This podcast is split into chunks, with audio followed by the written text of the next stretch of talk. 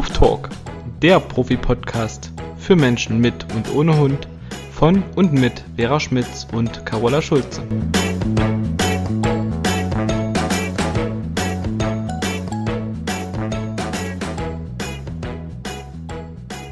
Hallo Carola. Meine liebe Vera, eigentlich müssten wir uns heute mit Hello begrüßen. Heute ist Rosenmontag. Stimmt. Hello, Alaf. Kukakö bei uns. Und bei uns, also ich bin ja ursprünglich aus dem Saarland und da heißt es alle hopp. Echt? ist ja, ja auch süß. Wobei man natürlich sagen muss, äh, auch wenn heute ein wunderschöner Tag vom Wetter her ist und Rosenmontag, ähm, ist natürlich auf der anderen Seite wahrscheinlich den wenigsten Menschen nach Feiern zumute, weil ja in der Ukraine gerade ein Krieg ausgebrochen ist und ähm, damit kriegen wir auch irgendwie gerade den Bogen, denke ich mal, zu unserem heutigen Thema. Wir haben uns ja im Vorfeld schon ein bisschen drüber unterhalten, die Vera und ich. Wir stecken da nicht so in der Materie drin, aber wir sind uns einig, dass auch so etwas Schreckliches damit zu tun hat, dass die Menschen nicht richtig kommunizieren können. Da geht's ja auch um Lüge und äh, Betrug und tja, im Moment halt darum, dass äh, statt miteinander zu reden, die Waffen sprechen und ich hoffe einfach inständig, dass ähm, die Kommunikation dort wieder aufgenommen wird und dass alles einen guten Ausgang hat. Aber im Moment äh, ist es einfach ganz, ganz furchtbar und hat mit Kommunikation zu tun was auch bei den Menschen oft zu ganz großen Konflikten und Problemen führt. Und das ist natürlich dann so die Spitze und das Schlimmste, was am Ende von Kommunikationsunvermögen oder Kommunikationslosigkeit im Grunde genommen herauskommt. Und damit das zwischen Mensch und Hund ähm, nicht passiert, beziehungsweise damit das gut läuft mit der Körpersprache und der Kommunikation, die ja die Basis ist im Prinzip für alles, für alle Themen, die wir hier im Podcast besprechen und die sich zwischen Mensch und Hund abspielen, ähm, wollen wir ja da ein bisschen Licht reinbringen und die Sache mal von ganz vielen Seiten beleuchten, das Thema Körpersprache und Kommunikation, damit ein friedliches und harmonisches Zusammenleben zwischen Hund und Mensch möglich ist. Und ich hoffe einfach, dass auch die Menschen untereinander Frieden schließen, egal wo immer auf der Welt. Und wir versuchen zumindest jetzt für unseren Teil da ein Stück weit zu beizutragen. Du sagst das. Mhm. Guck mal, ganz viele Minuten habe ich nicht geredet.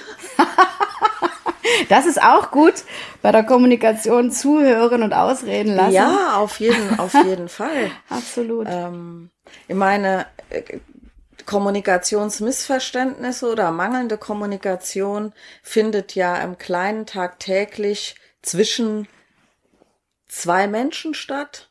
Ne? Also mhm. von Mensch zu Mensch. Ähm, das ist jetzt ein größerer Rahmen, aber wie du ja eben sagst, das Wichtige ist ja auch die Kommunikation zwischen ähm, Mensch und Hund, weshalb es ja eigentlich häufig Probleme gibt, mhm. weil der Mensch den Hund nicht versteht. Und umgekehrt. Nicht in seiner Aussage, die er über den Körper macht, denn die Muttersprache des Hundes ist nun mal Körpersprache. Mhm. Ähm, und auch häufig nicht in seiner Aussage als Wesenhund. Wir Menschen sind Menschen und denken ja auch im Prinzip wie ein Mensch, weshalb ähm, viele Dinge falsch gewertet werden. Also äh, wenn wir gleich über Körpersprache und Kommunikation reden, äh, werden wir bestimmt auch darüber sprechen, dass es Dinge gibt, woran man was erkennen kann und dass es danach erst eine Interpretation gibt, worauf wir während des Studiums immer sehr hingewiesen wurden. Ne? Mhm. Was seht ihr und nicht, wie beurteilt ihr das? Ein ganz wichtiger Punkt war das genau. Erstmal lernen ja. zu beobachten, das Beobachtete zu beschreiben und nicht zu werten. Äh, genau. weil das ist dann natürlich nochmal eine ganz wichtige Geschichte. Aber alleine das fällt ja vielen sehr, sehr schwer. Und ich kann mich an äh, Seminare mit Martin selber noch erinnern, äh, als er acht Stunden lang mit uns den gleichen Film immer wieder geschaut hat und ich am Mhm. Anfang so dachte, was soll das denn heute? Wie kann ich mir denn so lange den gleichen Film angucken? Aber weil ja bei den Hunden die Kommunikation super schnell wechselt von einer Situation in die nächste, muss man wirklich seinen Blick schulen. Und ähm, das kann man wirklich lernen wie eine Fremdsprache. Und deswegen hatten wir da auch unheimlich viele Stunden zu. Als ich weiß noch, als ich diesen Studienplan das erste Mal gesehen habe, dachte ich, so viel Stunden zu Körpersprache und Kommunikation, das kann Alleine nicht sein. Zehn Ausbildungstage, Wahnsinn, die ja. nur um das Thema gingen.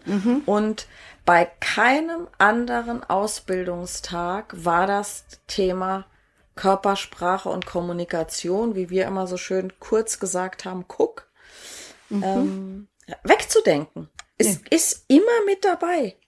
Und ähm, ich meine, man, man kriegt es ja mit bei dem ganzen Thema Vermenschlichung. Ähm, wenn Hunde mit einem umgebundenen Lätzchen am Tisch sitzen und vom Teller essen dürfen, also Weißt du, keine Frage, man kann ja mal so einen Gag machen, wenn ein Hund einen Geburtstag hat und dem die Geburtstagstorte so servieren, wenn es jetzt nicht gerade ein Hund ist, der sowieso schon mit allen Vieren immer auf dem Tisch steht. ähm, aber ich habe das tatsächlich schon erlebt, dass Hunde, wenn die Menschen gegessen haben, auf einem Stuhl am Tisch sitzen durfte. Mhm. Also mein Hund darf ja schon viel, ne? So Couch und Bett und sowas. Aber das wird mir jetzt irgendwie auch nicht einfallen. Ähm, einfach weil es auch, wenn da mal Gäste dabei sind, nicht jeder würde das jetzt unbedingt lecker finden, wenn da ein Hund mit am Tisch sitzt. Also muss man ja irgendwie schon Rücksicht drauf nehmen. Ja, und stell dir vor, der macht das in der Gaststätte. Aber ich hatte wirklich auch mal einen Großpudel im Training. Ja.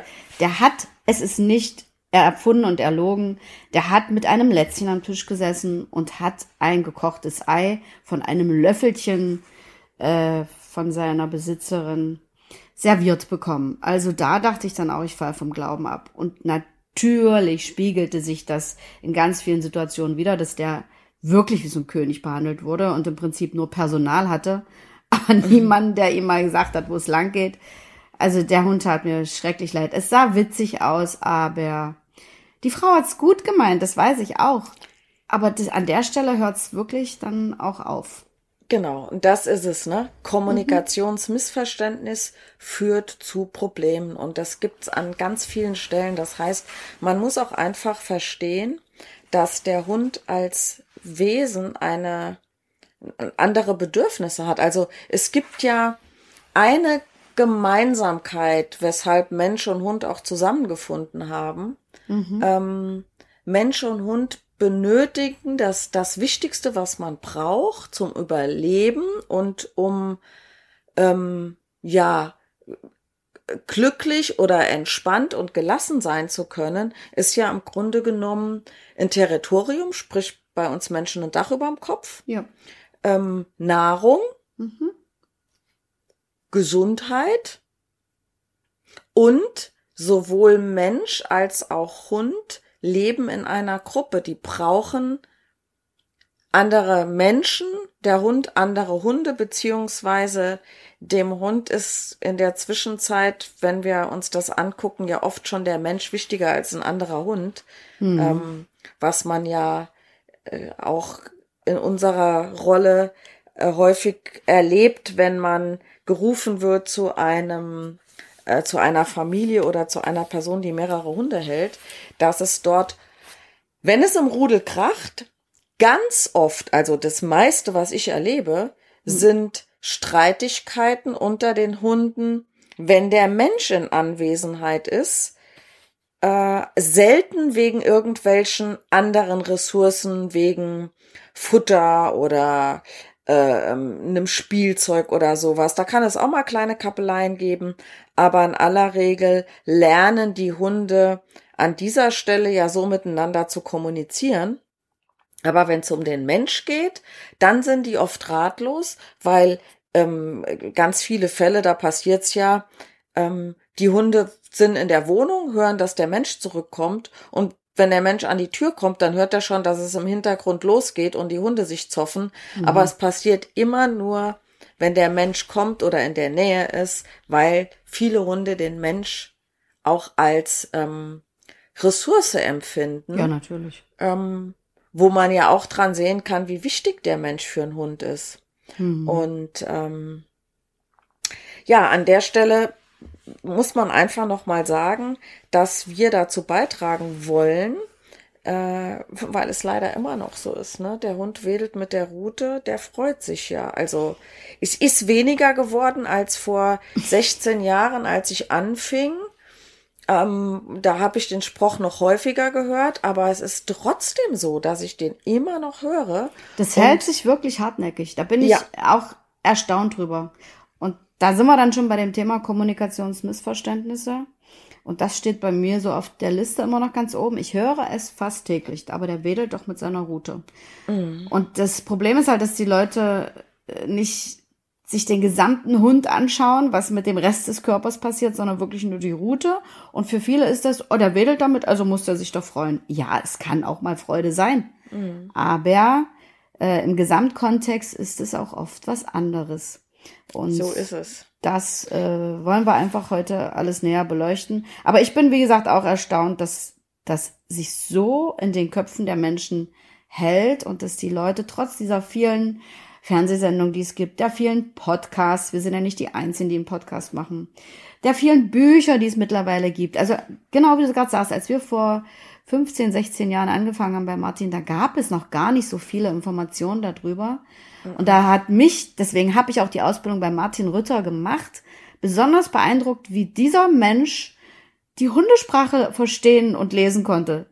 Ich werde das nie vergessen. Wir haben mit ihm gefrühstückt damals in Erftstadt auf dem Drieshof. Da ging ein Hund vorbei und der hat eine Viertelstunde uns erzählt, was der da gerade alles gesehen hat. Und ich dachte so, boah, das will ich lernen.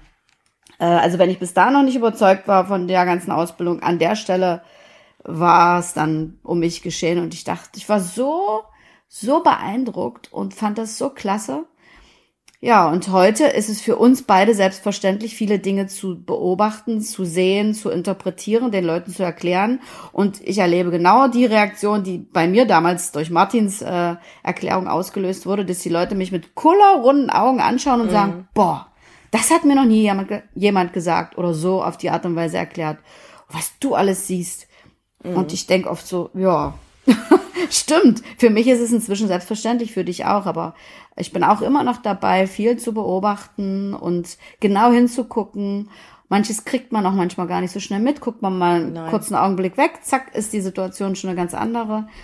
Also was wirklich hilft, kann ich unseren Hörerinnen und Hörern wirklich ans Herz legen. Filmt immer mal wieder eure Hunde im Zusammenleben oder im Zusammenspiel mit euch, mit anderen Hunden. Guckt es euch an, immer wieder und ihr werdet erstaunt sein, was ihr auch oft so für Kleinigkeiten entdeckt, die einem sonst entgehen. Und wenn man das immer, immer wieder tut und jetzt auch mit Hilfe unseres Podcasts und der Bücher, die es zu kaufen gibt und der vielen Filmchen im Internet, da gibt es ja auch so viel, äh, was man da an Informationen bekommen kann, lernt man das so mit der Zeit. Wie gesagt, es ist wie eine Fremdsprache. Und was du gerade noch mal gesagt hast, ähm, diese Grundbedürfnisse des Hundes, den Menschen ist klar, essen, trinken, schlafen, atmen, ein Dach über dem Kopf, soziale Kontakte, aber weißt du, was den Menschen oft nicht klar ist, und das ist eines auch der Hauptprobleme, Die Sicherheit. die Sicherheit, genau. Und wenn ich den Hund so vermenschliche und ihm den ganzen Tag Zucker in den Hintern blase,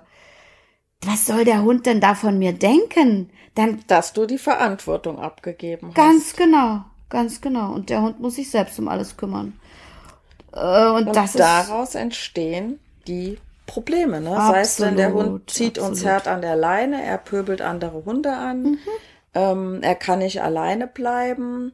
Ähm, manchmal ja auch ein Thema mit Autofahren, ne? Dass ein Hund im Kofferraum einfach so weit von seinem Mensch weg ist, dass er in seinem Glauben denkt, er hat hier einen Kontrollverlust, weil er im Kofferraum sich ja nicht frei bewegen kann und zu seinem Mensch kommt. Und dann ignoriert der Mensch den Hund, ja, in diesem Fall, weil er muss sich auf den Verkehr konzentrieren. Und im normalen Alltag findet das ja so oft nicht statt. Das heißt, wenn der Hund Aufmerksamkeit möchte, bekommt er sie auch in den meisten Fällen, äh, wenn es als so ein Kontrollthema ist.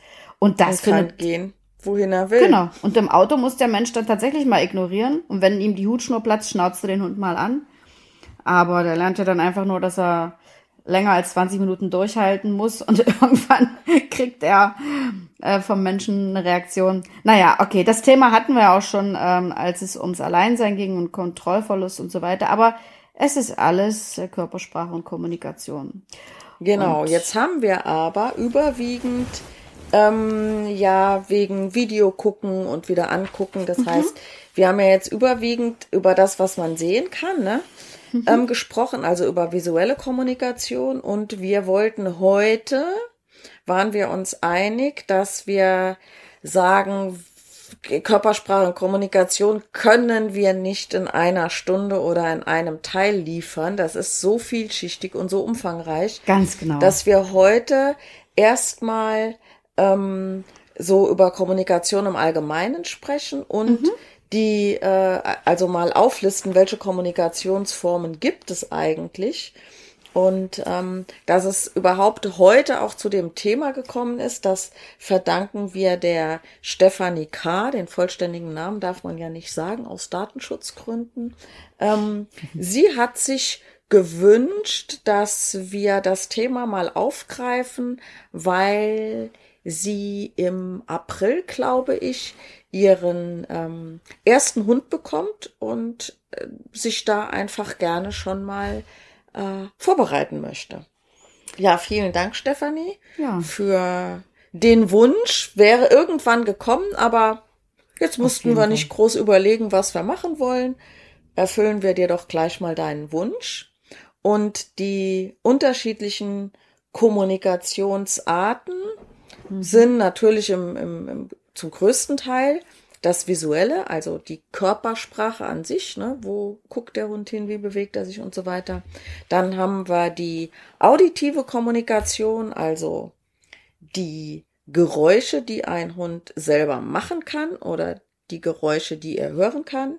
Eben auch unsere Wörter. Ich sage ganz oft meinen Kunden, dass unsere Wörter, dass die Hunde das nicht verstehen, sondern dass es aus Hundesicht nur Geräusche sind, Ganz genau. weil er ja kein Sprachhirn hat. Also es ist ziemlich schnuppe, welches Signal ich für irgendwas verwende. Wenn mir im Chinesischen jemand erzählt, dass der Tisch ein Stuhl ist, dann glaube ich das auch.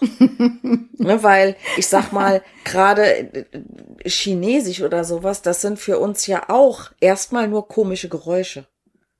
So, also Absolut. wenn ich das höre, ne, kann ich ja, Ja. null mit anfangen. Ich auch nicht. So ähnlich kann man sich's vorstellen. Mhm. Genau. Dann haben wir noch die olfaktorische Kommunikation.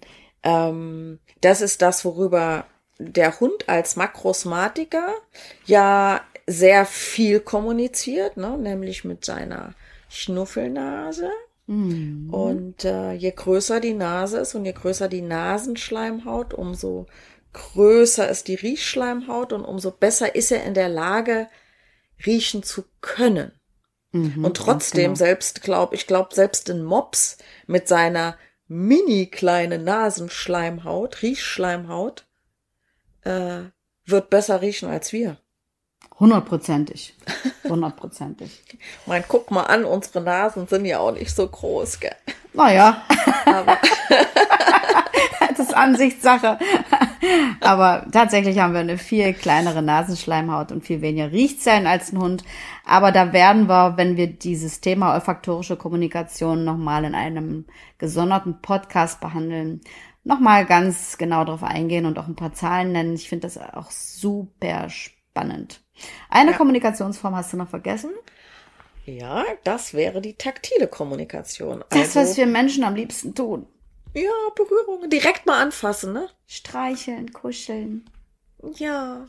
Und äh, mal in den Arm nehmen, was Ja. viele Hunde besonders gerne mögen. Ganz genau. Ich sag mal, je größer das Vertrauen zu der Person, umso Mhm. eher lässt der Hund das auch zu. Und ähm, Ja. wenn ich da nur dran denke an den an Hawk, ähm, das war immer ein super lieber Hund, den man anfassen durfte. Aber ich kann mich echt dran erinnern, dass ich so in den ersten Jahren, ähm, wenn ich mich mit dem Kopf an den kuscheln wollte, dass der weggegangen ist. Mhm. Hm, also ich meine, Kopf auflegen ist ja auch eine gewisse Form von Dominanz und ähm, ja, auf jeden Fall taktile äh, einschränkend kann es sein. Äh, auf jeden Fall ist der am Anfang immer weggegangen, der mochte das gar nicht und ähm, je länger ich mit dem zusammengelebt habe und je mehr ich ihn durch die Ausbildung dann auch verstanden habe, ähm, umso eher hat das zugelassen. Also irgendwann konnte ich den benutzen wie ein Kopfkissen. Es war überhaupt gar kein Stress mehr für ihn. Ja, da muss ich auch gerade an meinen Tommy denken. Also für die Zuhörer und Zuhörerinnen, die heute das erste Mal dabei sind. Ähm, ich hatte einen Hoverwart-Rüden, Tommy, und der, mit dem hatte ich Riesenprobleme. Der war sehr territorial und sehr unsicher. Und da ich ihm am Anfang sehr viel territoriale Verantwortung überlassen habe und mich dann nicht so gut drum gekümmert habe, weil ich ja halt auch diese ganze Kommunikation damals irgendwie falsch oder nicht verstanden habe, war das tatsächlich so, dass ich meinen Hund, obwohl ich mir das sehr gewünscht hätte, nicht fallen lassen konnte, um zu kuscheln. Also das war wirklich, der hat sich anfassen lassen, ja, aber er konnte es nicht genießen und äh, einfach mal sich streicheln lassen und mal total entspannen, außer abends, wenn er wusste, jetzt passiert ja nicht mehr viel. Und das hat sich geändert, als ich ihm die Verantwortung abgenommen habe und er sich nicht mehr um so viele Dinge kümmern musste. Und dann wurde der tatsächlich immer kuscheliger und ich habe dann, ach oh Gott, da, das berührt mich gerade wieder ganz doll, wenn ich daran denke. Im Nachhinein ist mir dann klar geworden, der hatte den Kopf nicht frei zum Kuscheln. Er war immer ja. am Aufpassen. Und das war, diese Erkenntnis war für mich so schrecklich. Aber ich meine, ich konnte ja nichts dafür, aber ich habe ihn einfach falsch verstanden in vielen Situationen. Hab's dann zum Glück gelernt und umgesetzt.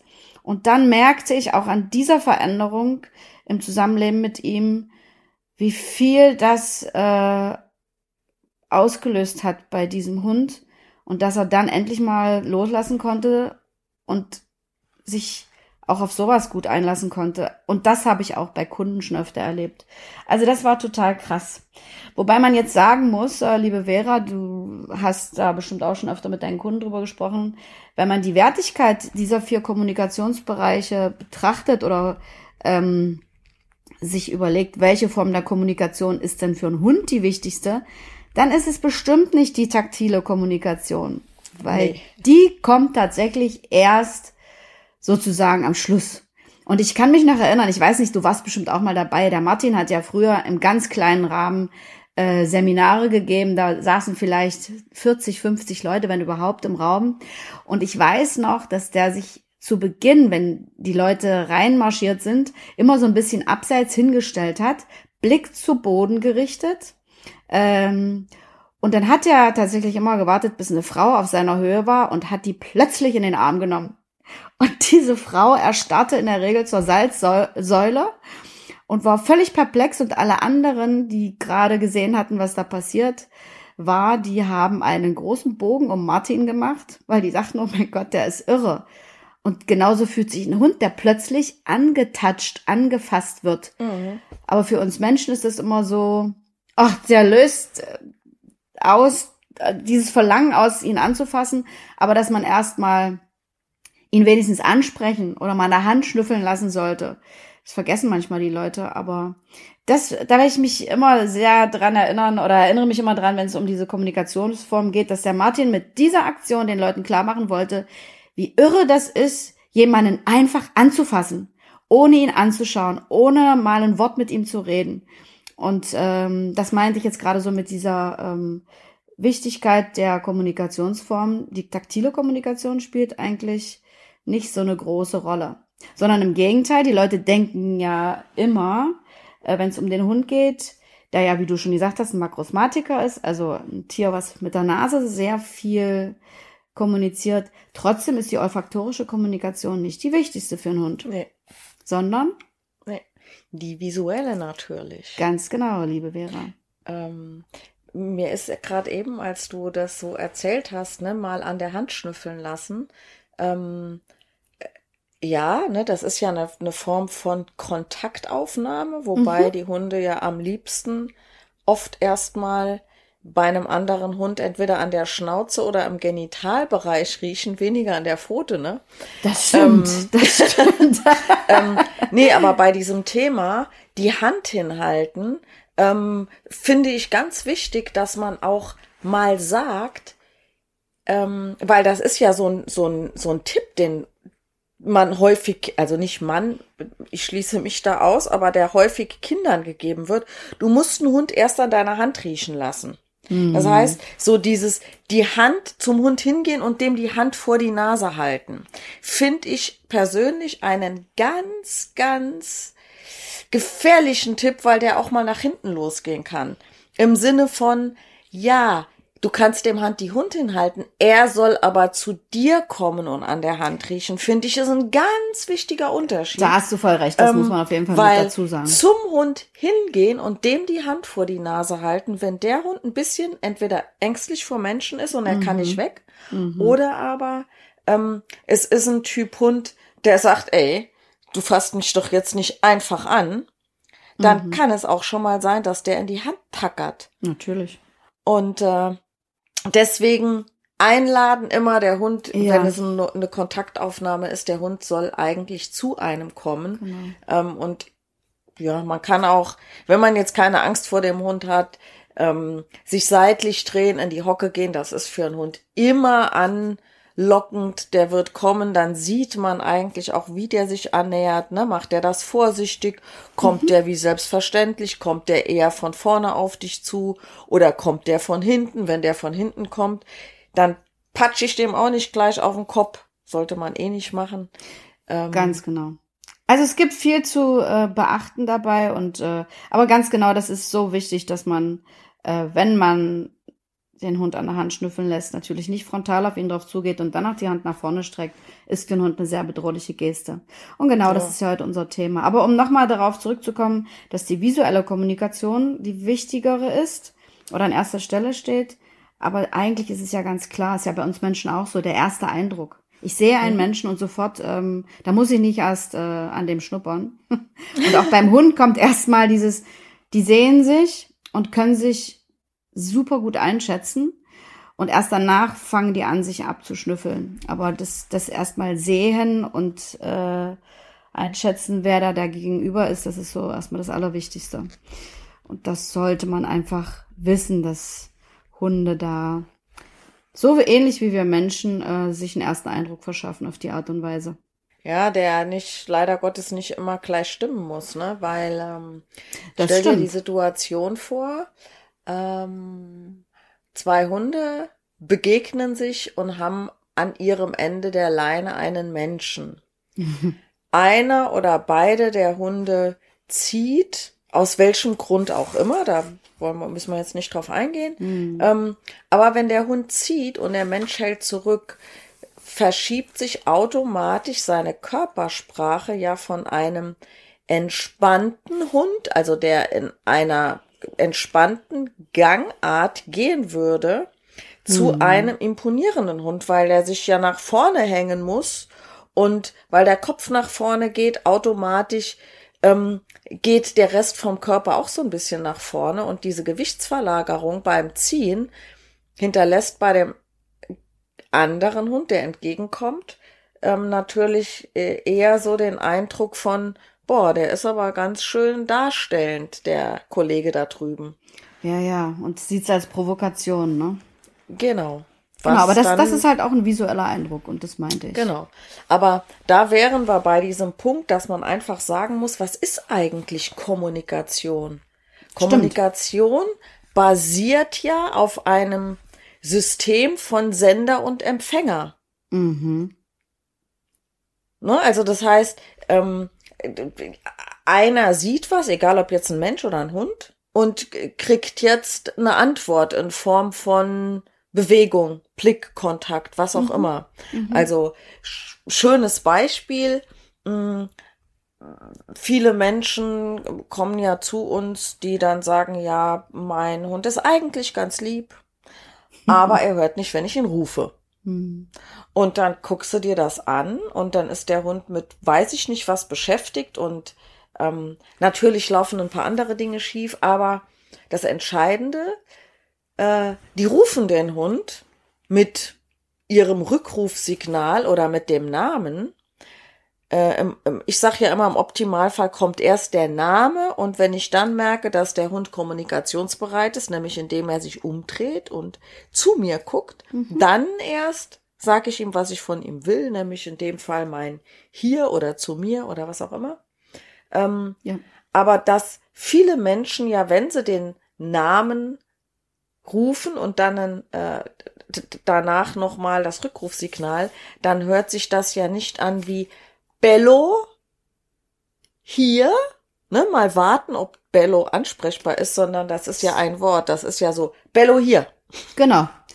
Und ähm, in, in dem Moment, ne, wo der mir ja noch gar nicht zeigt, dass er bereit ist, mit mir zu reden, nützt es doch nichts, dem was zu sagen. Also wenn wir zwei zusammen sind, ne, also wir sehen uns und mhm. ähm, äh, gehen irgendwie, sind in der Stadt oder es sind noch andere Menschen dabei und wir sind jetzt nicht in einem Gespräch drin, sondern wir haben eine kurze Redepause, auch die gibt es bei uns mal zwischendrin, ne? ähm, und du guckst jetzt in eine andere Richtung und ich will jetzt mit dir weiterreden. Da kann ich das zwar tun, aber wenn ich dann nach fünf Sätzen merke, die hat mir gar nicht zugehört, ist ja auch blöd. Ne? Kannst also das lassen, heißt, genau. ich spreche dich ja vorher an und wenn ich jetzt sage Carola oder äh, wie auch immer ich dich ansprechen würde und da kommt jetzt kein Signal von dir, dass du mich wahrnimmst, dann brauche ich ja gar nicht anfangen zu reden. Ja, ne? Also dann, dann wenn ich bequem wäre, dann würde ich deinen Namen ein zweites, ein drittes, ein viertes Mal nennen und es würde immer lauter werden. Oder ich komme einfach ein Stück näher und tippe dich mal an. Genau. Und die ähnliche Möglichkeiten hat man ja beim Hund auch. Das heißt, ähm, es ist ja wichtig, dass ein Hund erstmal seinen Namen kennt und der Name sollte auch meiner Meinung nach nichts anderes sein als nimm Kontakt zu mir auf und danach sage ich dir, was ich von dir möchte. Ja. Weil finde ich ja auch schon mal wichtig, damit ich überhaupt mit jemandem kommunizieren kann. Wie viele Menschen hast du kennengelernt, deren Rückrufsignal der Name des Hundes war, aber nicht jedes Mal, wenn sie den Namen ausgesprochen haben, möchtest du ja, dass dein Hund zu dir kommt. Ja, ganz genau. Das beobachte ich äh, fast jeden Tag. Ähm, aber was du gerade gesagt hast, ne, du würdest bestimmt nicht viermal meinen Namen sagen, wenn ich woanders hingucke sondern würdest mich relativ schnell am Arm zuppeln und sagen, hallo, hörst du mir überhaupt zu? Mhm. Aber bei unseren Hunden wiederholen wir den Namen so oft. Und dann, was, was du vorhin gesagt hast, ne? Dass man denken könnte, der Hund ignoriert seinen Menschen komplett, guckt man genau hin, sieht man aber, dass der Hund es sehr wohl gehört hat, indem er das Ohr zumindest ein Stückchen mhm. in Richtung Mensch dreht. Und ich höre auch ganz oft, ähm, dass die Menschen sagen, ja, der, der, der kommuniziert überhaupt nicht mit mir, der ignoriert mich doch. Ja, aber auch das ist ja Kommunikation, du hast ja gerade davon gesprochen. Ich sende ein Signal aus und Ignoranz ist ja auch ein Signal. Ne? Du kannst mich mal. Ich mache jetzt hier mein Ding, mhm. ziehe das ich durch, was immer, mir wichtig ist, also kannst mich mal gerade. Hm? Ich sag immer, Ignoranz ist eine Form von Dominanz. Natürlich. Weil wer kann sich denn leisten zu ignorieren? Mhm. Die Eltern die Kinder oder die Kinder die Eltern? Der Angestellte den Chef oder der Chef den Angestellten? So sieht's aus. Und ich habe in der, meiner letzten äh, Gruppenstunde, ähm, das mache ich öfter mal, so ein nettes Experiment gemacht und habe den Leuten gesagt, so ab jetzt sprecht ihr kein Wort mehr. Und überlegt euch jeder bitte, wie bekommt ihr den Hund dazu, dass der auf euch reagiert? Da kamen ganz viele Vorschläge aber Ignoranz kam nicht. Es war voll lustig. Und was dann echt schön zu sehen war, ähm, die eine Gruppe, die haben dann alle gesagt, na, wie soll man das machen? Und äh, ich musste auch irgendwas. Ich sage, nein, versucht's mal so. Und dann haben wir das besprochen, wie wir das machen. Und es lief super. Die waren alle total perplex, dass der Hund viel besser reagiert hat. Äh, und es lief so ruhig und entspannt ab. Also das war echt noch mal eine schöne Übung. Und ich habe denen jetzt gesagt, mach das wirklich im Alltag mal viel öfter. Ist vielleicht auch eine Empfehlung für unsere Zuhörer und Zuhörerinnen. Probiert das mal aus. Ja, aber gib doch unseren Zuhörer innen, wie der Udo Ganzloser immer gesagt hat, ja. fand ich früher immer schon lustig. Ähm, äh, gib denen doch mal ein paar Tipps, wie sie das machen können, ihren Hund anzusprechen, in Anführungszeichen, ohne ihn verbal anzusprechen oder anzufunken oder Kontakt aufzunehmen? Na, es gibt ja so mehrere Möglichkeiten und ähm, eine Möglichkeit ist tatsächlich, ähm, sich einfach mal wegzudrehen vom Hund. Das reicht für viele schon, weil viele wollen sich ja äh, vom Menschen immer diese Aufmerksamkeit holen und gehen dann direkt vor dem Menschen und gucken den an und sagen, was ist denn jetzt mit dir los? Und dann habe ich gesagt, dreht euch immer wieder weg. Und dann, äh, wenn ihr merkt, der, ihr habt den jetzt, gebt ihm einfach mal das Sichtzeichen für Sitz. Oder sie gehen einfach weg. Also ob jetzt an einer längeren Leine, ähm, wir haben es dann an einer Schleppleine gemacht, ich sage, ihr geht jetzt einfach bis zum Ende der Schleppleine und macht einfach euer Ding und geht, so wie bei der Leinenführigkeit, so üben wir es ja so ähnlich, geht eures Wegs und zack. Oder was du von schon gesagt hast, mal antippen, vorsichtig. Muss gar keine große Berührung sein. Ähm, und dann auch wieder nicht zu viel. Hilft das Antippen nicht, dann lieber weggehen oder sich wegdrehen. An der Leine leicht zupfen, geht auch mal. Ähm, und dann halt nicht so viel hingucken. Wendet den Blick direkt wieder ab und seid mit euch selbst beschäftigt. Und dann sieht man in den allermeisten Fällen, dass die Hunde dann sagen, hä, was ist denn jetzt los? Oder sich halt in das Sichtfeld des Hundes stellen. Das hilft auch ganz häufig, Aufmerksamkeit zu kriegen, ne? Genau, genau. Ins Sichtfeld stellen, ganz genau. Und dann einfach mal warten. Also nicht äh, erwarten, dass der Hund dann null Komma nichts äh, euch Aufmerksamkeit schenkt, sondern wartet einfach mal. Seid mal entspannt und das dauert ja meistens nicht lange. Aber das fällt den Menschen ja so schwer. Also ich fand die Stunde total spannend und die Menschen auch und die sind alle vollkommen verblüfft nach Hause gegangen. Ich müsste es mal so eine Stunde durchziehen, eine Stunde nicht reden. Ab und zu mache ich das auch mal, ist eine gute Idee, darf ich auch mal wieder einbauen. Mhm. Ich hatte ähm, letzte Woche in meiner äh, ähm, Freitagsgruppe eingebaut, dass die Menschen die Hunde mal nach einer Übung ähm, auf unterschiedliche Arten loben beziehungsweise belohnen sollten. Ich habe immer die die äh, die Möglichkeit des Lobens vorgegeben und so sollte das dann einmal die Runde durchgehen. Mhm. Ähm, unter anderem so, ja, gib den mal kein Leckerli oder sowas, ne, sondern streichel den mal über den Kopf. Und da war ich echt erstaunt, weil ähm, gerade auch eine Kundin, wo ähm, ich manchmal so das Gefühl habe, ähm, dass die da nicht ganz so sensibel äh, ähm, mithört, was ich da oft so sage, also hm. häufiger so in, in ihrem eigenen äh, Film, sag ich mal, ist, ähm, ganz lieb, ne? Ja. Ähm, so, das, ah, das findet aber mein Hund überhaupt nicht gut, ne? Dann sage ich ja prima, ne? Und wenn du das im Vorfeld schon weißt, dann musst du das natürlich nicht tun, ne? Dann erklärst es halt, dann sagst es halt. Hm. Ähm, aber wir haben dann so unterschiedliche Sachen gemacht, wie ähm, mal nur in Lob oder ähm, streicheln an der Seite, also so an der Wange, streicheln an der Seite vom Körper, streicheln mhm. unterm unterm Kinn, äh, mal nur verbal loben äh, und wie man dann auch gemerkt hat, wie die Hunde, wenn die Hand so näher kam, dann eher schon darauf gewartet haben, dass da das Stück Futter in der Hand ist. Ja. Ne, aber es gab dann halt auch mal nicht jedes Mal Futter. War schon spannend auch, weil äh, die in dem Moment natürlich noch mal ein bisschen besser darauf geachtet haben mhm. und das Ganze bewusster gemacht haben. Mhm. Ja, aber dieses, ich mache diese, diese ähm, also nur Körpersprache ohne nonverbale Kommunikation. Genau, das mache ich auch hin und wieder, aber bisher habe ich es immer so gemacht und das ist eine gute Idee, dass ich gesagt habe, den Hund ansprechen ist erlaubt und ihn verbal loben ist erlaubt. Nö, das haben wir alles nicht gemacht. okay. Und ähm, geht auch. Ja, klar geht's. Äh, gab es eine Alternative für das verbale Lob? Also ich ja. habe bei, bei Easy häufig so dieses. Ah, okay. Also ich habe gesagt, Freude könnt, solltet ihr immer ausdrücken, wenn der mhm. Hund das tut, was ihr möchtet, weil ein Hund spürt und sieht an unseren Körper, körperlichen Reaktionen, dass ja. wir uns freuen. Zähne zeigen ist ja zum Beispiel so ein Zeichen dafür, dass die Hunde wissen, okay, wir fletschen nicht die Zähne, um zu drohen, sondern wir zeigen die Zähne, wenn wir uns freuen.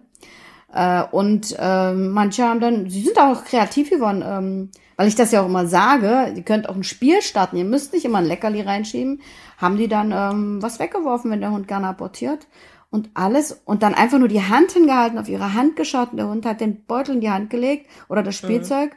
weil der Mensch signalisiert hat durch seinen Blick und durch die ausgestreckte Hund, da möcht, äh, Hand, da möchte ich es hinhaben. Es war super spannend und äh, sollte jeder mal ausprobieren. Vorher denkt man immer, ach, das klappt doch nicht, aber ich weiß noch, Vera, ich sage jetzt keinen Namen, aber eine Kollegin von uns hat mal erzählt, ich sagte danach wer, ähm, das hat die wirklich gemacht, die hat ihren Kunden ein dickes Pflaster auf den Mund geklebt.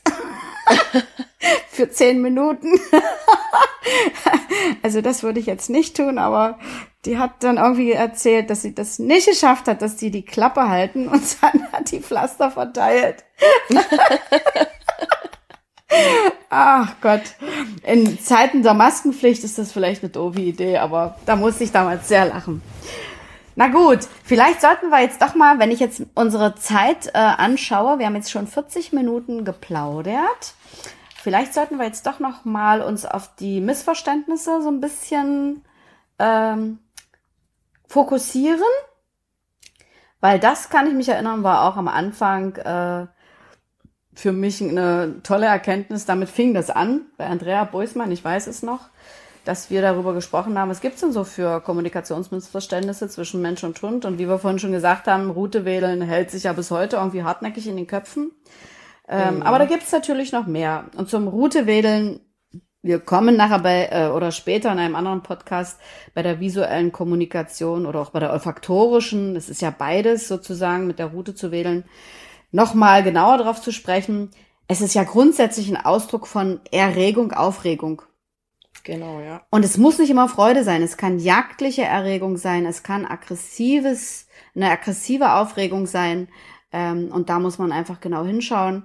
Aber es ist nicht immer Freude. Und wenn du dir den gesamten Hund anschaust, siehst du auch an der Körperspannung, an der Körperhaltung, ob es jetzt mehr in Richtung Freude geht oder mehr in Richtung Aggression. Also bei der Aggression ist der Hund natürlich äh, stocksteif. Die Rute ist sehr weit oben getragen. Manchmal wedelt auch nur die Spitze. Und bei einer richtigen Freude wird jedem Zuhörer und jeder Zuhörerin auch sicherlich schon bei ihrem Hund begegnet sein, hoffe ich zumindestens. Dann ist der Hund total locker, hat einen Rundrücken, der Popo wedelt hin und her, die Rute ist eher unten und der ganze Hund wackelt. Und äh, ich weiß noch, ich hatte mal ein Seminar, ich glaube Fährtenseminar. Da war so eine kleine, fünf Monate alte Australian Shepherd Hündin, die hieß Luna, ich werde es nie vergessen. Und die freute sich auch tierisch. Und eine Kundin kroch auf den Stuhl und blieb erstarrt oben stehen. Und ich sagte zu ihr, was ist denn jetzt los? da sagte sie mir, guck mal, die fletscht die Zähne. Ich sage, nee, die grinst sich an. die hat also... Wirklich, das war so süß. Die ist auf den Stuhl geklettert. Die dachte, die Kleine fletscht die Zähne. Ich sage, guck mal den ganzen Körper an. Da wedelt und wackelt alles vor Freude. Und ein Hund kann halt auch grinsen, weil er sich das von uns Menschen abgeschaut hat. Aber da werden wir auch später nochmal drüber sprechen. Aber das war auch so ein ja. Kommunikationsmissverständnis. Die saß wirklich auf dem Stuhl oder stand und war erstmal so oh, völlig erschrocken. Aber es war voll niedlich, wie die Kleine da so ankam und grinste. Ja, das ist schon sehr lange her. Das fand ich voll niedlich. Easy kann das ja auch sehr gut, aber irgendwie schaffe ich es nie, das zu filmen. Nee. Dann film nee. mal, wenn ich dich das nächste Mal besuche. Das macht ja, ja immer, wenn ich bei dir reinkomme. Allein schon, wenn wenn Sven kommt. Ich habe dem das auch schon gesagt, oh, ja. dass er mal filmen soll. Aber du, also ich meine, ich bin dann im Vorfeld, ne, ich krieg's ja dann vielleicht nicht unbedingt mit und dann ist die Kamera nicht vor Ort und dann grinst da ja auch nicht mich an. Nee, ähm, sondern äh, den Menschen, den er da diese, mag, genau. Genau. Diese Form von Freude, ne, das ist, das, das erwärmt ja immer so das Herz des Menschen. Total. Ähm, aber am Ende muss man ja schon auch sagen, dass ein Hund sich ja auch freuen kann, ohne sich dabei so aufzuregen. Mhm. Ja. Also Easy kann dabei in höchsten äh, Stimmen quieken und, und schreien. Also wenn man nicht wüsste, dass das Freude ist, ne? Denkst du manchmal, da, da kreischt ein kleines Kind und ähm, ja, ne, ich weiß ja, dass es Freude ist und trotzdem finde ich aber immer, ey, der freut sich auch, wenn ich nach Hause komme, ne? Dann liegt er aber auf seinem Platz, guckt mich an und die Route geht so dock, dock, dock, dock, dock, dock, dock. Und wenn ich dann zu ihm komme und dann legt er sich zur Seite, macht das eine Beinchen nach oben mhm. und dann hätte er gern die Brust gekrault. Ähm, das ist entspannt. Wenn der Freude. mich Genau. Wenn der mich quiekend hinter der Tür begrüßt, wenn ich nach Hause komme, dann weiß ich, dass irgendwie das Alleinebleiben nicht so gut funktioniert hat. Okay. Ich habe das zu Anfang so häufig gefilmt, mhm. ähm, dass ich genau weiß, wenn mein Hund danach entspannt ist, war es Alleinebleiben entspannt. Mhm. Und wenn ähm, der aufgeregt ist, dann ist dazwischen irgendwas gewesen. Also aus welchen genau. Gründen heute passiert das selten, aber ähm, und weißt du, was ich auch denke, Vera? Dieses Kreischen und Schreien, was manche Hunde so machen. Bei Easy hast du gerade gesagt, liegt es daran, dass vielleicht etwas war während des Alleinseins, wenn das bei dir dann mal zeigt. Aber im Grunde genommen machen das ja auch viele Menschen. Wenn die nach Hause kommen, schreien und kreischen ja viele auch. Ja, wo ist er denn? Was ist so lange alleine? Ist die Mutti wieder da? Ja, feine Maus, oh Bremer, ach ja. Und das in einer Lautstärke, die kreischen und schreien im Prinzip so ähnlich. Und der Hund macht einfach mit, ne? Also ich glaube, die übernehmen das dann auch oft. Und da ist halt an der Stelle wirklich der Rat, bleibt doch mal ruhig und entspannt, wenn ihr nach Hause kommt und zieht wenigstens mal die Jacke aus und stellt die Schuhe hin und bleibt mal einen kurzen Moment noch bei euch, solange der Hund und so aufgedreht ist.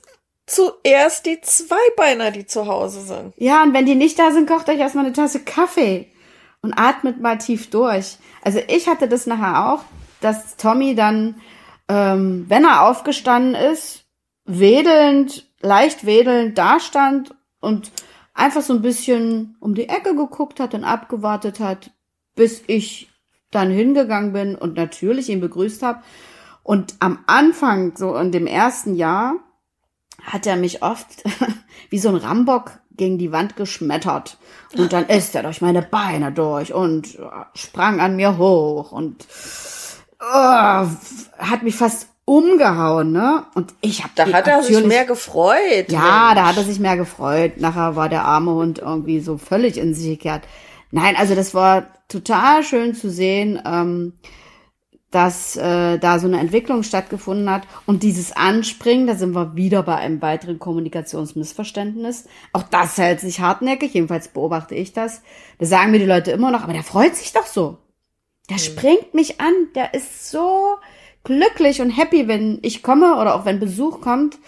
Mag ja sein, aber anspringen, und gerade so, wenn die so mit beiden Vorderpfoten und beim größeren Hund merkt man es ja auch sehr deutlich, so Pam gegen einspringen, ist das nicht witzig. Es ist rotzefrech, es ist distanzlos, es ist wie so, es ist ein Rempeln und einfach äh, vollkommen respektlos.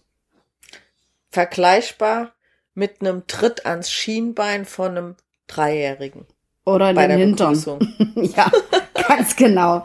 Also ich glaube, das Beispiel hatten wir auch öfter mal während der Ausbildung. Du kommst als Mutter mit deinem Einkaufsbeutel nach Hause, hast da Überraschungseier drinne und dein Kind kommt, tritt dich gegen das Schienbein und sagt, Herr mit dem Ei. Und dann gibst du es auch noch hin und freust dich. Nein, das würde man als Mutter nicht tun oder auch als genau. Vater hoffentlich nicht. Äh, aber beim Hund ist das dann Freude, ne? Ja, aber das ist Kommunikationsmissverständnis absolut, sozusagen. Absolut. Äh, ja, das ist eine Unverschämtheit. Ganz einfach. Und da sollte man dann mal äh, gucken, dass man da bestimmte Dinge ändert. An der Stelle. Ja, also genau. Hochspringen ist nicht immer Freude. Allerdings muss man auch unterscheiden, dieses gegen jemanden springen. Und auch an der Stelle beobachte ich wieder Hunde untereinander. Springt ein Hund gegen einen anderen, löst das bei diesem Hund, der angesprungen wird, niemals Freude aus, sondern fast immer Aggression ne? und, und Maßregeln. Aber es gibt auch eine Form des Anspringens, beziehungsweise wir nennen es ja eher Hochklettern, wo die Körpersprache eine ganz andere ist. da wedelt also dann wirklich die Route unten, die Hunde haben einen Rundrücken, sie klettern eher hoch an ihren Menschen, wenden den Blick ab. Ähm, den Kopf meist und auch. Und den Kopf meistens ne? auch, genau. Das ist so ein beschwichtigendes, submissives Verhalten. Ohren angelegt. Genau, machen sich klein, legen die Ohren ab und wedeln so. Ähm, das ist was anderes. Ähm, da sollte, muss man dann halt wirklich auch unterscheiden. Ja, was haben wir denn noch als Missverständnisse? Boah, es gibt ja ganz viele Kommunikationsmissverständnisse. Ah, ähm, es gäbe da noch, der Hund äh, ist auf Schritt und Tritt bei Frauchen und der Mensch denkt, der Hund liebt einen ja so sehr. Ja, habe ich auch immer Der gedacht. ist so gerne bei mir. Mhm. Ganz genau. Dieses ständige Stalken sozusagen. Hund kommt bis auf die Toilette mit, setzt sich dann noch auf meine ja. Füße, wie süß.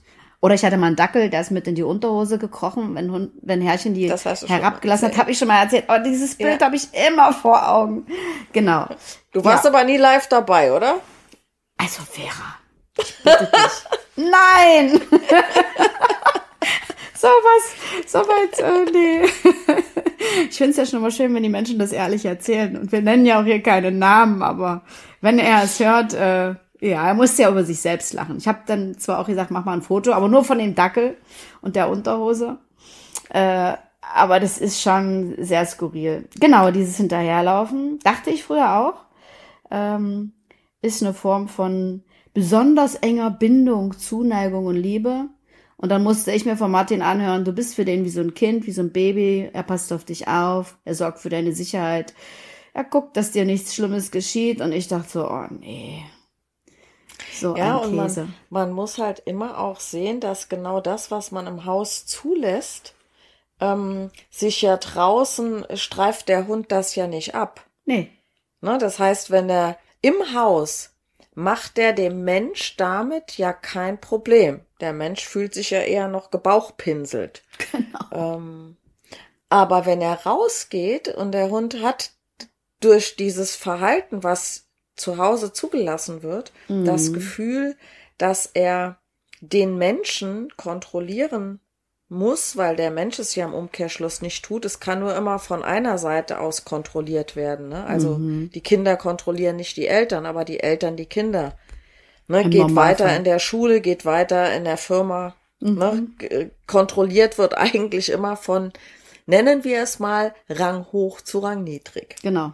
Und ähm, wenn man jetzt draußen ist, dann muss er ja, solange nichts um einen rum los ist, den Mensch nicht zwingend kontrollieren, wobei das tun die ja im Sinne von, ähm, die gucken immer mal, ist der Mensch auch noch in einer Nähe, wo ich ihn wieder erreichen kann. Also nicht, dass die besonders nah dran bleiben, aber die haben ja kapiert, dass sie schneller rennen können als der Mensch. Ja, ja. Ähm, aber wenn eine externe Situation auftaucht, je nach Hund unterschiedlich, Mensch, Hund, Fahrzeuge, was auch immer, dann möchte der Hund extern auch vermitteln, ich möchte, dass die Situationen, dass ich die unter Kontrolle habe. Mhm. Und es geht nicht. Und das ist dann das, wo es für den Mensch ungemütlich wird, unbequem wird, ja. wo der Mensch ein Problem mit dem Verhalten des Hundes bekommt. Aber man muss eben gucken, ganz oft liegt das Problem ja äh, in zu Hause, ist sozusagen hausgemacht. Eigentlich fast immer. Ich sage ja halt auch immer, wir haben es auch schon öfter erwähnt, die Menschen verbringen ja die meiste Zeit mit ihrem Menschen im Haus oder in der Wohnung, beziehungsweise auch oft, oft auf Arbeit. Die Menschen mit den Hunden. Die Menschen mit den Hunden. Was ich, ich glaube, gesagt? du hattest gerade gesagt, die Menschen verbringen in der Wohnung mehr Zeit mit ihren Menschen. Ach so. Also Nein. Mensch und Hund. Ich meine natürlich den Hund, genau. genau. ähm, ja, also äh, und die zwei oder drei Stunden, die man draußen unterwegs äh, ist mit seinem Hund, ähm, da wirkt sich das halt aus, dieses intensive Zusammenleben, die restlichen 22 Stunden am Tag, ne? Und genau da beobachtet der Hund, wie tickt der Mensch, hat er Führungsqualitäten, kann ich mich an dem orientieren, äh, hat er was zu sagen, hat er einen Plan, kann der Regeln und Grenzen setzen und dafür sorgen, dass sie eingehalten werden. Da haben wir ja schon auch in anderen Podcasts drüber gesprochen, aber das kommt halt immer wieder. Ja. So. Ja, genau, und darum geht's. Und ähm, an der Stelle äh, ist dann halt auch das, was wir vorhin schon mal äh, angedeutet haben, du hast gesagt, mit dem Hinterherlaufen, diese Hunde stellen sich auch oft quer vor ihren Menschen oder setzen sich auf die Füße oder legen ihren Kopf beim Menschen auf. Und es hat alles was mit dieser Kontrolle zu tun. Und der Mensch versteht es auch wieder als Kuscheln, was es natürlich auch sein kann. Man muss wieder, wie gesagt, den Gesamtkontext betrachten. Ähm, aber oft ist es halt dieses Begrenzen, dieses Verhindern von Bewegung. Also wenn sich der Hund quer davor stellt, sagt er dem Menschen eindeutig durch diese T-Stellung, du gehst hier keinen Schritt weiter. Ähm, und dann streichelt der Mensch den Hund und lobt ihn quasi noch dafür, dass er ihn begrenzt hat. Und ihm wie so ein Kind sagt, du bleibst jetzt hier mal schön bei Mami oder Papi und gehst ja nicht einen Schritt weiter. Ja, ähm, ich sag mal, in der Regel maßregeln die Hunde die Menschen ja dann auch nicht, wenn die sich wieder weiter bewegen. Aber wir müssen auch mal sehen, wie gehen die weiter? Die mhm. gehen ja da nicht nach vorne weiter und äh, ähm, drängen den Hund weg, dass der Hund Respekt vor menschlichen Körper hat, sondern der Mensch läuft ja einen schönen sogenannten Beschwichtigungsbogen um den Hund. Ganz genau. Um dem zu zeigen, ja, ich gehe jetzt weiter, aber ich mache ja keinen Ärger. Diese Situation gibt es ja unter Hunden auch. Klar. Ne? Mhm. Der Hund, der jetzt über eine T-Stellung äh, begrenzt wird. Auf die T-Stellung werden wir dann auch noch mal näher einkommen in einem anderen genau, Podcast. Genau. Ähm, der hat ja mehrere Möglichkeiten zu reagieren. Entweder sagt er, ja, okay, bleibe ich halt mal hier stehen, macht mir jetzt auch nicht so viel aus. Oder mhm. ähm, er dreht sich um und geht in eine andere Richtung weg, so nach dem Motto, jo, du kannst dich zwar hier hinstellen, interessiert mich aber nicht, aber ich will auch keinen weiteren Ärger mit dir. Oder er geht seinen Weg weiter, aber am Popo des Hundes vorbei. Mhm. Oder er geht an der Schnauze vorbei und bleibt da nochmal stehen und dann macht er seinerseits wieder eine T-Stellung, was dann als fette Provokation gedeutet wird. Ja. Ähm, und dieses, naja, mal anlehnen, wenn man stehen bleibt äh, oder der Hund legt den Kopf auf den Fuß oder stellt eine Pfote auf den Fuß mhm. oder aber setzt sich drauf, naja, ich sag mal, Menschen sehen immer gerne das Schöne darin. Ne? also der Hund setzt sich auf den Fuß, weil ihm der Boden zu kalt ist. Der Hund ähm, stellt ja nur ganz zufällig die Pfote auf die Füße und den Kopf legt da drauf, weil es bequemer ist und er gerne ein Kopfkissen hätte. Genau, so reden ähm, sich die ähm, Menschen das immer schön. Ja, der Hund sagt aber damit auch, okay, ich kann jetzt entweder schön, wenn ich draußen bin, in der anderen Richtung abchecken und mir alles angucken, weil dich habe ich ja unter Kontrolle. Wenn du weggehst, spüre ich das ja. Mhm. Oder zu Hause, auch ja, ich kann ja mal schön auf deinen Fuß oder an deinem Bein ein feines Nickerchen machen, weil damit habe ich dich ja auch unter Kontrolle. Wenn du aufstehst, kriege ich das ja sofort mit. In der Zwischenzeit kann ich aber tiefer und fester schlafen, als wenn ich zwei Meter von dir wegliege. Genau. Wobei mir gerade noch ein Kommunikationsmissverständnis einfällt. Der Hund liegt so gerne vor der Haustür, weil da zieht es ja immer ein bisschen und da ist es. Das ist kühler, kühler. ja. Dachte ich früher auch immer. Bis mir dann einfiel, ich hatte damals ein Haus und hatte überall Fußbodenheizung, auch da vorne an der Haustür. Und äh, ja, ich dachte das auch, dass Aha. Tommy deswegen da liegt, weil es ihm irgendwo anders zu warm ist, aber es war ja natürlich Quatsch. Genau, und so gibt's noch ganz viele, viele, viele ja. Missverständnisse.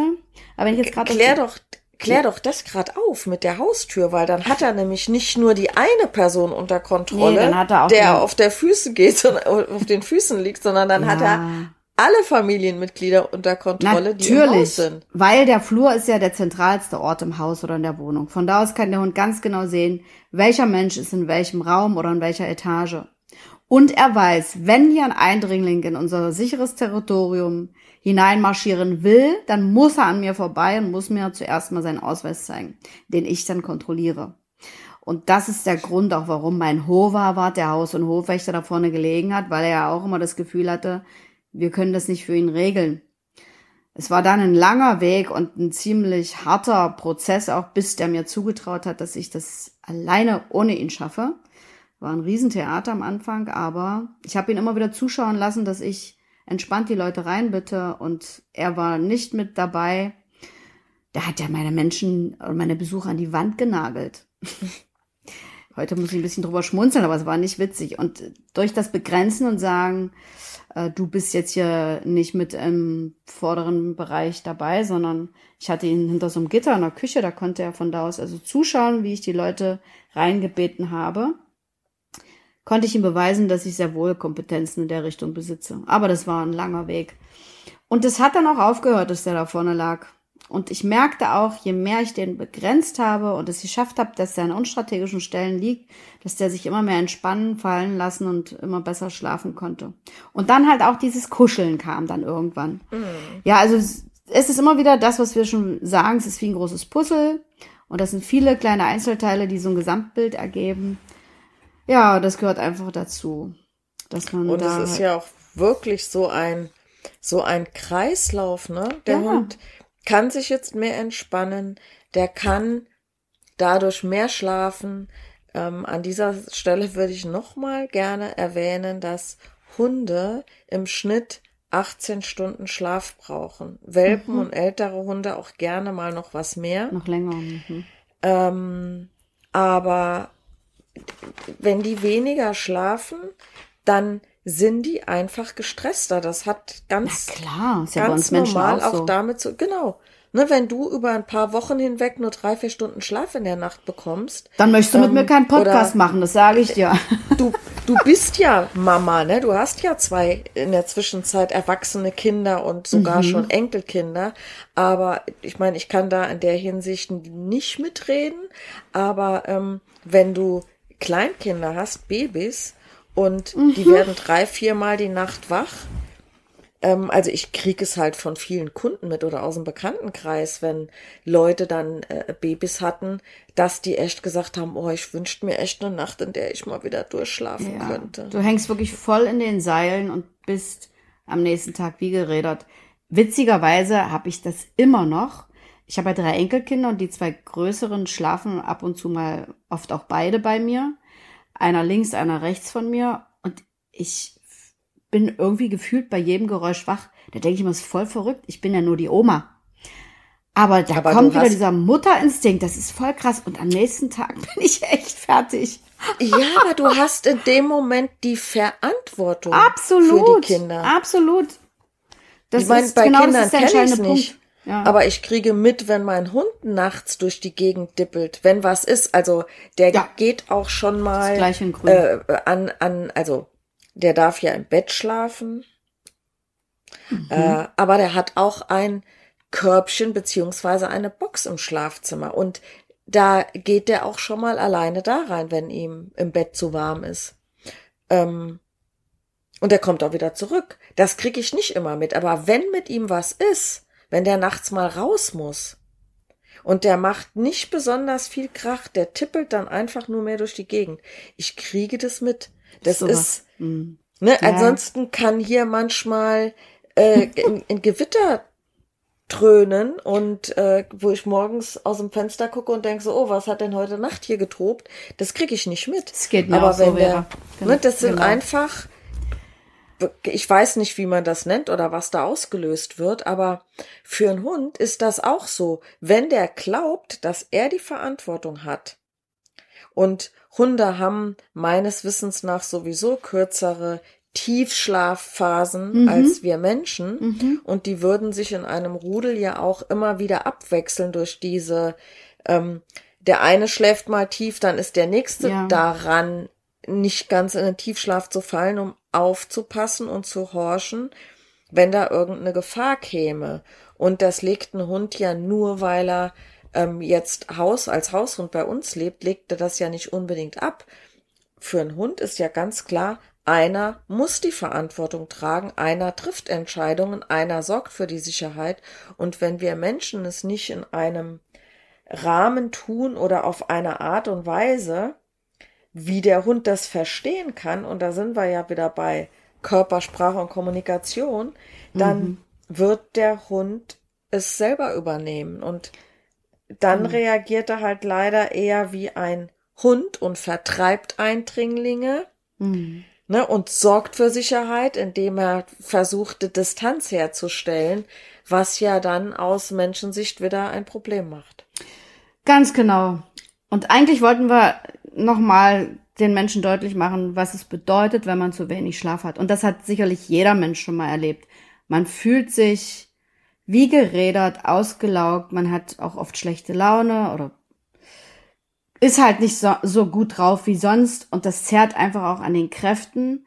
Es ist Stress und äh, es führt dazu, dass das Allgemeinbefinden halt nicht gerade auf einem guten Level ist. Und dann hat man, wir erleben das ja im Training, oft nervöse Hunde, die einfach immer drüber sind, die ein ganz dünnes Nervenkostüm haben, die eine ganz niedrige Reizschwelle haben. Und das hängt alles damit zusammen.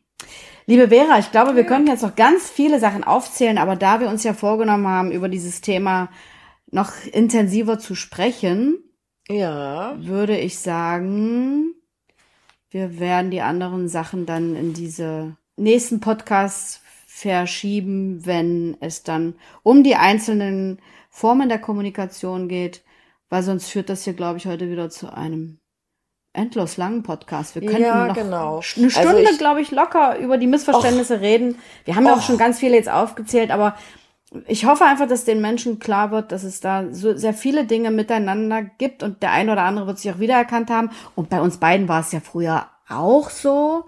Und deswegen Natürlich. sind wir ja auch ähm, oder haben damals auch selber Hilfe gesucht, weil wir immer gedacht haben, ja, was mache ich denn falsch? Wieso läuft denn das nicht? Und mit Konditionierung und mit Bestechung kommt man halt nicht unbedingt sehr weit, sondern halt mit diesem Verständnis für den Hund und umgekehrt auch, wenn ich mich dem Hund verständlich machen kann und ganz genau weiß, was ich machen muss, damit der Hund es auch richtig auffasst, äh, dann ist das die halbe Miete. Ja, und auch mal zu erkennen, zieht mein Hund aus einer Situation raus, weil er diese gruselig findet oder zieht er mich in eine andere Richtung, weil er gern woanders hin möchte? Mhm, genau. Ne, das, das, das sind ja zwei ganz unterschiedliche Dinge und viele Menschen vermögen das erstmal nicht zu unterscheiden. Aber mhm. wenn man weiß, dass ein Hund in die Richtung guckt, in die er denkt, ähm, kriegt man das eigentlich ja auch ganz schnell hin. Ähm, ja, ich denke, wir werden aus dem visuellen Teil, bin ich mal gespannt, ob wir das in einem Teil hinkriegen. Glaube ich, ich nämlich eher nicht. Das ja. ist nämlich ein ganz komplexes Thema. Ähm, dafür können wir vermutlich ähm, vielleicht auditiv und taktil zusammenfassen. Wir werden sehen. Genau, wir werden das jetzt nicht so minutiös planen, weil du weißt ja, äh, erstens kommt es anders und zweitens, als zweitens, man denkt. Genau. Und wenn ich manchmal vorher denke, oh, was wollen wir da heute eine Stunde lang äh, schnattern, das passt immer. Aber ich denke halt auch, wir sollten gucken, dass wir nicht zu lange uns unterhalten, weil irgendwann lässt ja auch bei den Menschen die Konzentration nach, auch wenn die vielleicht ausgeschlafen haben. Nein. Also hast du recht. Wir genau. vertagen das jetzt auf äh, die nächsten Folgen. Das heißt, wir sind jetzt erstmal für die nächsten paar Podcast-Episoden äh, ausgestattet ja. mit unseren äh, Themen. Der Frühling kommt und wir werden uns den ganzen Frühling vermutlich mit Körpersprachkommunikation beschäftigen. Aber wie schon am Anfang gesagt, es ist ja die Basis für alles. Und wenn man sich darin ein bisschen übt und das lernt wie eine Fremdsprache und immer wieder sich genau anguckt, was da passiert, dann ist das wirklich für das Zusammenleben mit unseren Hunden ein Segen, um das mal zusammenzufassen. Und unsere lieben Zuhörerinnen und Zuhörer ähm, brauchen jetzt nicht denken, oh mein Gott, äh, das ist ja so viel und das lerne ich nie. Das dachte ich am Anfang auch. Aber wenn man da dran bleibt und sich immer wieder mit beschäftigt, ähm, dann kriegt man das auch Stück für Stück hin und dann kriegt man da auch eine ganz andere Sicht auf die Dinge und das wollen wir einfach erreichen. Also nicht verzweifeln.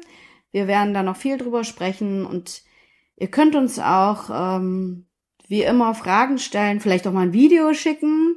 Können wir genau. auch mal besprechen. Ne? Das äh, ist ja auch mal ganz spannend. Das mache ich oft mit meinen Kunden, dass wenn ich keinen Hausbesuch mache oder wenn die Situation gerade nicht stattfindet, dass ich sage, filmt es doch mal. Und dann sind die oft ganz verblüfft, was ich ihnen dann dazu sage zu dem Filmchen. Ja. ja. Vielleicht sollten wir das mit dem Video zeitlich etwas einschränken, ne? weil ja, für jemand anderen ist ein Video vielleicht eins, das 30 Minuten dauert, aber ähm, wir wissen, man kann über zwei Minuten Video auch locker zwei Stunden reden. ja. Ähm, also Ach, wir haben noch viel Stoff für unsere Podcasts. Kurz, Kurzvideos. Ja.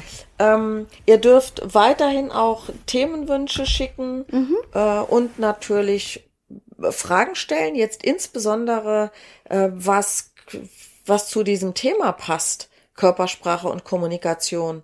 Ähm, ja. Hast du ja eben auch, glaube ich, schon gesagt. Mhm. In diesem Sinne wünsche ich dir, du hast auch Sonne, gell? Ich grüße ja. dich ins sonnige Köthen aus dem sonnigen Bingen. Dann schicke ich mal sonnige Grüße zurück. Ich gehe jetzt noch auf die Wiese. Ich kriege jetzt noch eine Kundin, die weit von weit her kommt. Okay. Und dieses Intensivtraining macht so sieben Stunden an mehreren Tagen. Ah, okay. Bin ich mal sehr cool. gespannt. Ja, aber bei dem Wetter macht's ja doppelt und dreifach Spaß, auf der Wiese zu stehen. Deswegen freue ich auf mich jetzt auf die Fall. frische Luft, auf die Sonne. Wünsche dir noch einen zauberhaften Tag. Und ja, bis bald, liebe Vera. Bis bald, liebe Carola. Ciao. Ciao.